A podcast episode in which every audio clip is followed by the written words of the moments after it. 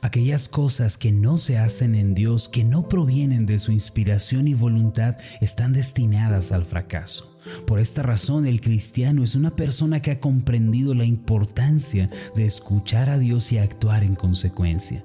Una de las más grandes inquietudes de un verdadero creyente es la de conocer si aquello en lo que está involucrado, es decir, aquello que desea llevar a cabo, realmente proviene de la inspiración y dirección de Dios. No es recomendable hacer planes basándonos en la avaricia o en el egoísmo porque tales proyectos no tienen la voluntad de Dios apoyándolos. Lo cierto es que si hacemos un alto en el camino para buscar la dirección y sabiduría de Dios, si nos humillamos delante de Él, entonces el Dios bueno nos señala el camino y nos da su bendición.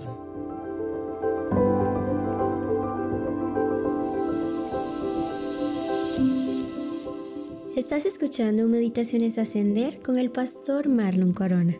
Escucha con nosotros el final de la serie Conquistadores. El tema de hoy es la estrategia de Dios.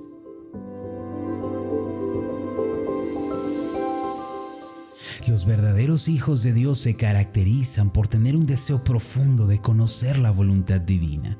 Dentro de ella se encuentra la verdadera bendición, la paz y la felicidad plena. De modo que llevar a cabo la voluntad de Dios equivale a buscar la felicidad y la plenitud. Aquella persona que quiera ser feliz primero debe detenerse hasta saber cuál es el camino que Dios le ha preparado y después debe actuar en consecuencia. Llevar a cabo nuestros planes y proyectos egoístas no redundará más que en dolor y fracaso. Por eso, siempre le estoy diciendo a la gente de nuestra iglesia que oren, escuchen y obedezcan. Esa es la fórmula del éxito. El Salmo 127, versículo 1 nos dice lo siguiente, si Jehová no edificare la casa, en vano trabajan los que la edifican. Si Jehová no guardare la ciudad, en vano vela la guardia. Ahora, ¿qué quiere decir lo anterior? Que cuando Dios no está en el asunto, aún los mejores esfuerzos serán en vano. Para beneficio nuestro, una de las promesas de Dios en la Biblia precisamente es aquella que señala que el Padre Celestial nos indica su voluntad y el camino que debemos seguir. El Salmo 25, 8 y 9 dice así, bueno y recto es Jehová por tanto, Él enseñará a los pecadores el camino, encaminará a los humildes por el juicio y enseñará a los mansos su carrera. Además, el versículo 12 de este mismo salmo declara lo siguiente, ¿quién es el hombre que teme a Jehová? Él le enseñará el camino que ha de escoger. Cuando verdaderamente lo buscamos, Dios nos revela su camino y nos da las instrucciones correctas que debemos seguir para tener éxito en la vida. En tales condiciones es prácticamente imposible que fracasemos. Siempre que el pueblo de Dios venga a Él en humildad con el requerimiento de conocer su voluntad, el Señor mismo atenderá tal petición y le mostrará el camino a los suyos. Esta es una de las oraciones que nunca quedan sin respuesta. Dios se goza en responder esta clase de peticiones. La razón por la que ahora buscamos y estamos en la voluntad de Dios en comparación con nuestro pasado es porque nuestros deseos han cambiado. Antes el timón de nuestras vidas estaba en nuestras manos y nos dirigíamos a nosotros mismos, pues estábamos sentados en el trono de nuestro corazón. Sin embargo, al conocer a Cristo y recibir su señorío, nuestro deseo ha cambiado. Ahora es diferente, aunque luchamos continuamente contra el viejo hombre, anhelamos ser guiados por nuestro Señor y por nuestro capitán Jesucristo. Josué, el líder de Israel, encarnó este aspecto de la vida cristiana al preguntarle a Dios en Josué capítulo 5 versículo 14, que dice mi Señor a su siervo. La respuesta que Dios le dio ante tal petición se encuentra registrada en el capítulo 6, en el versículo 3. Dice de esta forma, rodearéis pues la ciudad, todos los hombres de guerra, yendo alrededor de la ciudad una vez, y esto haréis durante seis días. Al igual que en el caso de Josué, Dios nos muestra las instrucciones que debemos seguir para ser los conquistadores de la vida. Si miramos a detalle este episodio de la historia de Josué, podemos aprender una gran lección espiritual. Se dice que la vida es como una batalla. A veces nos enfrentamos al enemigo de la ansiedad y la preocupación. Otras veces estamos frente al gigante del problema familiar o del problema económico. Sin excepción, todos llegamos a enfrentar el desánimo y la frustración. Cuando esta clase de enemigos aparecen delante de nosotros y bloquean nuestro camino, debemos aprender a luchar con las fuerzas de Dios y debemos seguir la estrategia que Él ha trazado para nuestra vida. Es decir, no estamos peleando por nuestra propia cuenta cuando enfrentamos a los adversarios de la vida. Dios no solo va con nosotros y nos da fuerza, sino que también nos enseña cómo debemos pelear estas batallas. Si el día de hoy nos encontramos atravesando una adversidad, una situación familiar destructiva, un problema económico o cualquier otra situación negativa, lo primero que debemos hacer es seguir un principio básico de la guerra espiritual.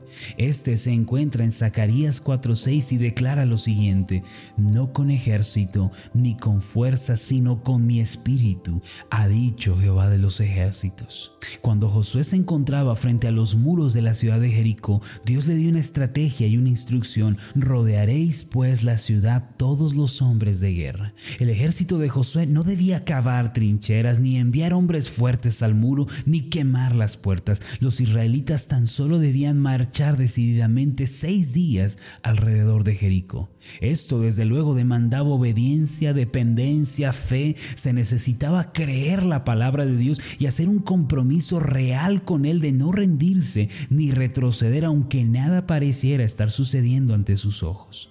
Al igual que en este caso, Dios no nos manda a pelear con nuestras fuerzas o hacerlo a nuestro modo. El Señor nos manda a entregar todo en sus manos, depender de Él y creer que Él obrará, aunque nuestros ojos, nuestros oídos, nuestras manos no tengan ninguna evidencia.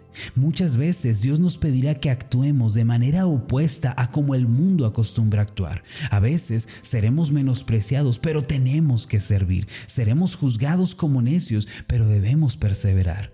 Señor dice en Lucas 6, 27 y 28 lo siguiente, pero a vosotros los que oís os digo, amad a vuestros enemigos, haced bien a los que os aborrecen, bendecid a los que os maldicen y orad por los que os calumnian. Alguien dijo que a veces la respuesta de Dios para nuestros problemas no es la que queremos, pero siempre es la que necesitamos. Más que nada, debemos aprender a pelear con la estrategia de Dios si queremos ser los conquistadores de la vida. Josué junto con el pueblo de Israel marcharon alrededor de Jericó con suma obediencia. Perseveraron en ello aunque en un principio parecía no haber evidencias de un milagro. No obstante, al final algo asombroso sucedió. En Hebreos 11:30 dice así, por la fe cayeron los muros de Jericó después de rodearlos siete días. Si usted anhela tener éxito en la vida y sobreponerse a los problemas que aparecen en su camino, siga la estrategia de Avance en fe y persevere, aunque nada suceda delante de sus ojos. ¿Por qué? Porque el milagro de Dios germina en el terreno de la obediencia y de la fe. Nunca lo olvide, esta es la estrategia de Dios, la obediencia. Oremos. Amado Dios, en tu palabra tú nos das las instrucciones que tenemos que seguir. Tú nos marcas el camino y nos invitas a entrar en él. No nos has dejado en penumbras ni en oscuridad, sin saber lo que es tu voluntad. Tú has hablado, tú te has revelado, tú has dado instrucción. Ayúdanos por medio del Espíritu Santo a pelear siguiendo tus instrucciones. Tu estrategia es la obediencia y es la fe. Yo te pido por cada uno de mis hermanos que hoy están atravesando una situación adversa, que hoy están luchando con un problema familiar, con un problema de salud o quizá con una deuda, una situación económica que no cambia. Pido que tu mano sea sobre ellos y que ellos aprendan a depender de ti, a confiar, a esperar y también a obedecer en el nombre de Jesús. Amén y amén. Antes de finalizar, haga esta declaración de fe conmigo. Repita después de mí. La estrategia de Dios es la obediencia y la fe. Ya no lucharé con mis fuerzas, sino que lo haré a la manera de Dios. Entonces un gran milagro sucederá. Amén. ¿Qué tal? Mi nombre es Marlon Corona, soy el pastor de la iglesia Ascender en la ciudad de Zapopan, Jalisco, en México. Le agradezco mucho por haberme seguido con esta meditación. Mi oración siempre es que usted sea prosperado en todas las cosas y goce de una buena salud así como prospera en su alma. Le invito a que ore por las meditaciones Ascender y le pregunte a Dios cómo puede usted ser de bendición para este ministerio. Las meditaciones Ascender son impulsadas y apoyadas por nuestros oyentes. Reciba un fuerte abrazo, que Dios le bendiga.